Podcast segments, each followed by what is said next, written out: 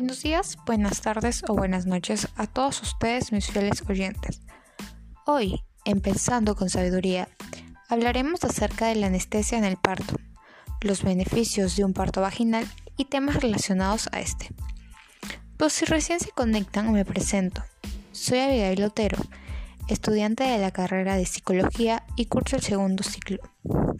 Dicho esto, espero que sea de su total agrado y procederé a responder algunas preguntas que con frecuencia se tienen del tema. ¿Qué opinas sobre el uso de anestesia en el parto? Me parece que el uso, de, el uso de la anestesia en buena parte es de gran ayuda para aliviar o disminuir el dolor causante durante y después del parto. Existen diferentes tipos de anestesia por lo que cada una tendrá sus propias ventajas y sus propias desventajas como por ejemplo tenemos la anestesia epidural. Esta es la más conocida y según datos elaborados por hospitales, 8 de cada 10 mujeres recurren a ella en el momento del parto. Esta anestesia consiste en el bloqueo reversible de las raíces nerviosas que provocan dolor, ya que es el médico el que dirá en el momento más adecuado para administrar esta anestesia. La aplicación de esta hace sentir que las piernas puedan se queden con una sensación de hormigueo y pesadas al movimiento. Pero no todas las mujeres han reaccionado igual ante la epidural. En algunos casos las piernas se quedan totalmente inmóviles, mientras que en otros no resulta tan efectiva como se esperaba. Tiene efectos secundarios como la caída de la depresión arterial materna, dolores de cabeza como consecuencia de la punción accidental de la dura madre, lumbalgia pospunción, alargamiento de la fase de dilatación, temblores, picores u otras complicaciones más grandes. Otro tipo de anestesia es la walking epidural. Esta permite controlar los dolores de las contracciones pero sin dejar a la mujer paralizada. De cintura para abajo, lo que le permite tener libertad de movimiento. Esta se aplica igual que la anestesia epidural y los principales problemas que puede presentarse son dura poco tiempo, por lo que solo funciona en partos cortos. No está indicada en partos avanzados, ya que se requieren concentraciones más altas de fármacos que pueden producir bloqueo motor.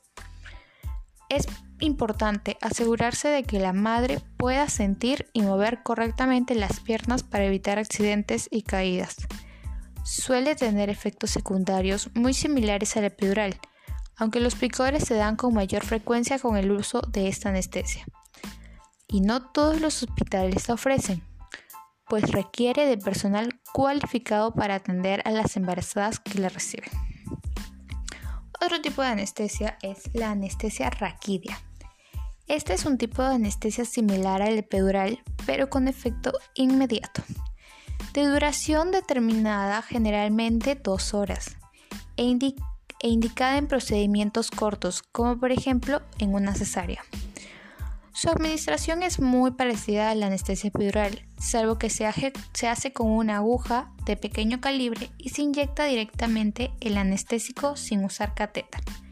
Los efectos adversos de la anestesia raquidia son las mismas que en la anestesia epidural. Tenemos también la anestesia general. Esta solo está indicada en los casos de cesáreas de urgencias y catéter previo. Deja al paciente inconsciente, incapaz de moverse y generalmente intubado y conectado a un respirador artificial.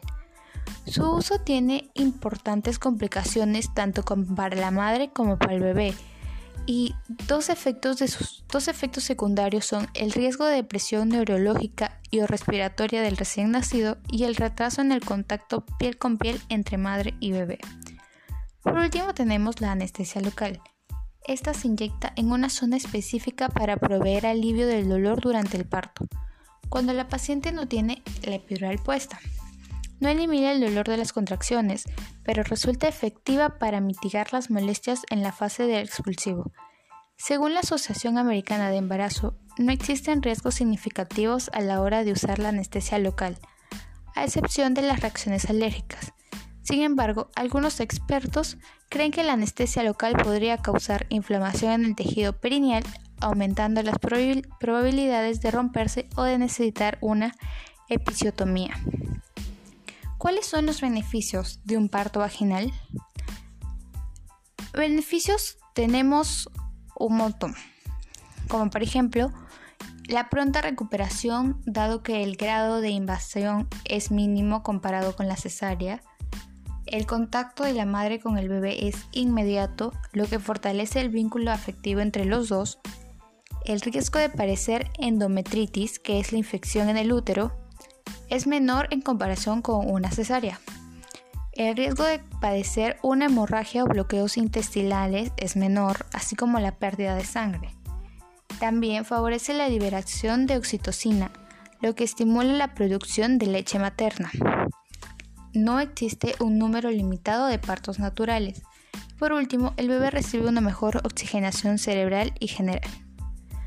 Los beneficios del parto normal también aplican para el bebé al pasar por el canal del parto, el bebé se impregna de todas las bacterias de su madre y éstas lo ayudarán a fortalecer su sistema inmunatorio. El bebé arroja todo el líquido de los pulmones, recibe una mayor oxigenación en el caso de cesárea, tiene más riesgo de sufrir insuficiencia respiratoria y se encuentra de forma inmediata con su madre, lo que favorece de paso la producción de leche y fortalece el vínculo afectivo. Imagine el caso que usted llaman para abordar a un cliente que se encuentra en trabajo de parto y presenta un alto índice de ansiedad. ¿Cómo lo abordaría? En mi caso, si a mí me llamaran para abordar a una mujer en trabajo de parto y que claramente tiene un índice de ansiedad, lo primero que haría sería mantener la calma y hacer que ella y su alrededor estén calmados, así como también les brindaría la ayuda que se requiere y ubicaría a la madre en una posición en la que se sienta cómoda y segura, las cuales pueden ser estar recostada o en como ella mejor lo prefiera. Se recomienda también la comunicación efectiva entre los prestadores de atención y las mujeres en trabajo de parto mediante el uso de métodos simples y aceptables.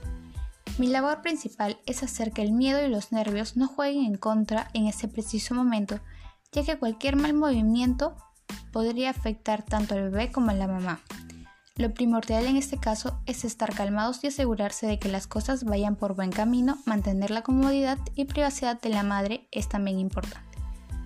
Con esto, les recordamos que es de suma importancia consultar todas las dudas que tengas con tu ginecólogo para que te guíe en tu decisión. Conmigo será hasta la próxima. Cuídense mucho y no olviden tomar sus precauciones en estos tiempos de coronavirus. Gracias por su sintonía. Cuídense.